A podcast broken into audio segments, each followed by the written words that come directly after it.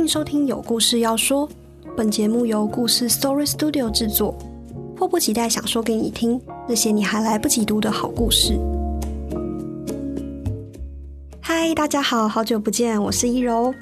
休息了三个礼拜，《有故事要说》的第二季终于上线，我们又回来陪伴大家啦。在新的一季节目中，我们会保留故事十分单元，一样是每集用十分钟的时间，每周为大家献上一则好听的故事。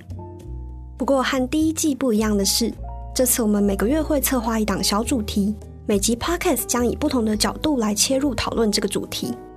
另外还有全新单元揭开故事编辑秘辛的编辑聊天室，以及不定期的惊喜特别企划也在努力筹备中，就请大家敬请期待喽。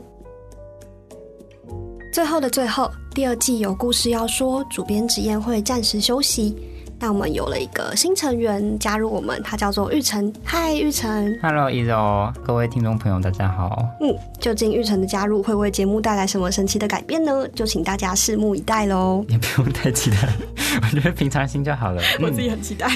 谢谢。好，那第二季的一开始，想和大家聊的主题是不只是节日。四月其实有非常多的节日，像是愚人节啊、清明节啊、儿童节，或者是世界地球日、世界阅读日等等等等。那所有这些节日其实都不是自古以来就有的。这些节日到底是怎么被制造出来的呢？当我们在记忆跟纪念这些节日的时候，我们是不是又在重新制造了些什么？这边就留下一个空格，让大家这个月跟着我们一起来探索这个空格的答案吧。那么今天的故事十分就由愚人节来打头阵，关于一位大学教授，他如何开了一个骗倒了全美国媒体的玩笑。时间先倒转回一九八三年的三月底，为了迎接即将到来的四月一日，美联社的菜鸟记者贝里斯决定要来写一篇稿子，向大家介绍愚人节的起源。那个时代啊，没有网际网路，当然也没有维基百科或 Google 大神。贝里斯他要么自己上图书馆。要么就是请个专家来做采访，于是他拨了一通电话给波士顿大学，打算找一位专业的历史学者来解惑。波士顿大学答应他了，他们请来的是历史系的教授乔斯芬·博斯金。这位学者他之前写过一些关于幽默与社会文化的论文，还出版了一本相关专书。找他来讲愚人节的起源，看起来还蛮合适的。那在接下来的采访电话里面。这位教授也真的正经八百的跟贝里斯讲了一个历史故事。博斯金的故事是这样开头的：说到愚人节的源头，我们得先来谈谈罗马帝国。贝里斯听到感到很疑惑：罗马帝国吗？愚人节的历史有这么悠久啊？他一边唯唯称是，一边敲打着键盘，打字机的撞针不断碰击色带，发出连串的咔咔声响。这时候，教授继续说了。你知道君士坦丁吧？君士坦丁大帝呢？他的宫廷里有一帮弄臣。哎，弄臣是 Dresser 的那个弄臣吗？这听起来有点像是中世纪欧洲的历史名词。哎，贝里斯的心底或许曾升起过一丝怀疑，也或许没有。总之，他的双手仍在打字机上飞快打字，咔咔咔咔，白纸上浮现了弄臣的英文单字。而教授的故事是这么说的。在罗马帝国时代的君士坦丁大帝，平常被他的弄臣逗得颇为开心。那为了犒赏这些弄臣，君士坦丁决定让宫廷弄臣们推派人选坐上他的位子，来当个一日皇帝。弄臣的代表很快就被选出来了，他的名字叫做哭狗 （K U G E L）。教授慢条斯理的在电话那头念出了这五个字母。这位酷狗小丑皇帝登基以后。立刻把握住机会，创造了一个属于自己的节日。他下诏宣布，从今以后，全国老百姓都要模仿宫廷弄臣，用荒谬的言行来庆祝这荒谬的一天。这就是愚人节的由来啦。接着，教授补充说道：“那个时候的宫廷弄臣呢，其实都是真正的智者。”他们时常把自己的高瞻远瞩，透过幽默的方式表达出来。从这个意义上来说，四月一号其实是个严肃的日子。聪明的酷狗为什么要设计出愚人节呢？一定有它的用意在里面的。贝里斯听得似懂非懂，但他还是把教授的话给乖乖记下来了。在那通访问电话里面，教授同时谈起他对于美国人逐渐丧失幽默感的焦虑。波斯金教授严肃的说道：“我们应该要重新振作起愚人节的气氛，把愚人节重新带回到美国的文化里面。”挂上电话，贝里斯从打字机里抽出了他的访问稿。酷狗。这个奇怪的名字跟奇怪的愚人节，大概算是挺相称的吧。就这样，贝里斯回去完成了他的稿子。这篇文章随后又发布给许多的美国报纸。小丑皇帝酷狗与愚人节的故事就这样流传开来了。所以说，酷狗到底是谁啊？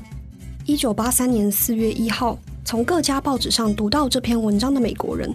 包括那些研究罗马帝国的历史学者，心里想必都浮现了同样的疑问：罗马时代的弄臣竟然是愚人节的创造者吗？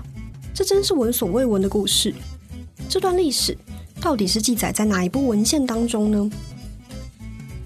另一些媒体则对酷狗大感兴趣，包括了知名的谈话节目 NBC 今日秀 Today Show，他们纷纷致电给波士顿大学。想请博斯金教授来跟观众深入的谈谈这个酷狗以及愚人节的历史缘起。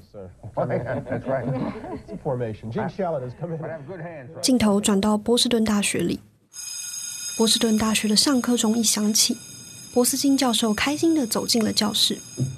这堂课的名字呢，叫做《媒体与社会变迁》（Media and Social Change）。教授暂停原本今天的讲课进度。开始跟同学们谈起酷狗，酷狗，它其实是一种咸布丁。这种咸布丁是犹太人的传统料理，在纽约也相当有名。从烤箱里热腾腾端出来，好吃的不得了。到底是哪一个纽约出来的记者会不知道酷狗是什么东西呢？在教授的眼里，这件事情显然比愚人节本身还要更荒唐一点。是的，原来小丑皇帝的故事。全部都是教授瞎扯的。在那堂课上，博斯金教授把这场恶作剧的过程和盘托出，而他想要借着这个例子凸显的是，这个时代媒体是如何轻易的把一个笑话或是谣言给弄假成真。无论你听见什么，你都应该要保持怀疑。博斯金教授如此告诫他的学生。然而。并不是所有人都把这件事当成一个单纯的愚人节笑话，或者像博斯金教授那样觉得这个案例饶富教学意义。当美联社的编辑知道他们的记者被唬弄了以后，立刻拿起电话，怒气冲冲的质问博斯金教授：“你凭什么编造出一个谎言，去糟蹋一个年轻记者的职业生涯呢？”两个礼拜以后，美联社发布了另一篇报道，来谴责这位大学教授的胡闹。而博斯金，他对于美联社的批评不以为然。他的看法基本上是这样的：新闻媒体轻易的接受权威人士的意见，都没有一丝一毫的怀疑，这件事情本来就是错的。不管是什么样的消息来源，传播媒体都有基本的查证义务。而且在他看来，这个满是破绽的故事，早该在报社的审核机制里面就被推敲出来才对。历史学者胡掰了一窗历史故事，向报社开了一个愚人节的玩笑，这到底会不会有点过火呢？是教授辜负了社会大众对专业的信赖，还是记者辜负了这份职业本来的期待呢？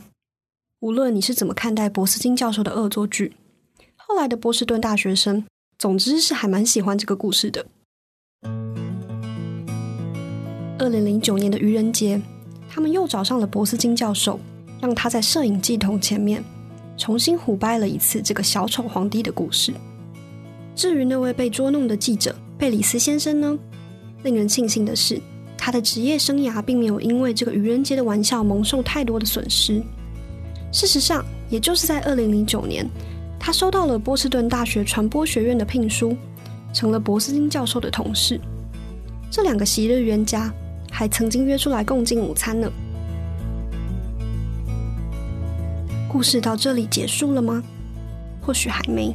因为博斯金教授当年信口胡掰的酷狗，他的幽灵仍然飘荡在人世间。当一九八三年那个小丑皇帝的故事见报以后，人们便很难再阻止它扩散蔓延了。后来，酷狗的故事在许多地方都被人们信以为真。比如说，一直到今天，你还是可以看到一些中文世界的网络媒体引用一位波士顿大学教授关于酷狗尔的见解，煞有其事地制造着愚人节的起源。读到这里，你想起的是老教授不要轻信任何言说的教训，或者仍然想责备他当年的那场愚人节恶作剧呢？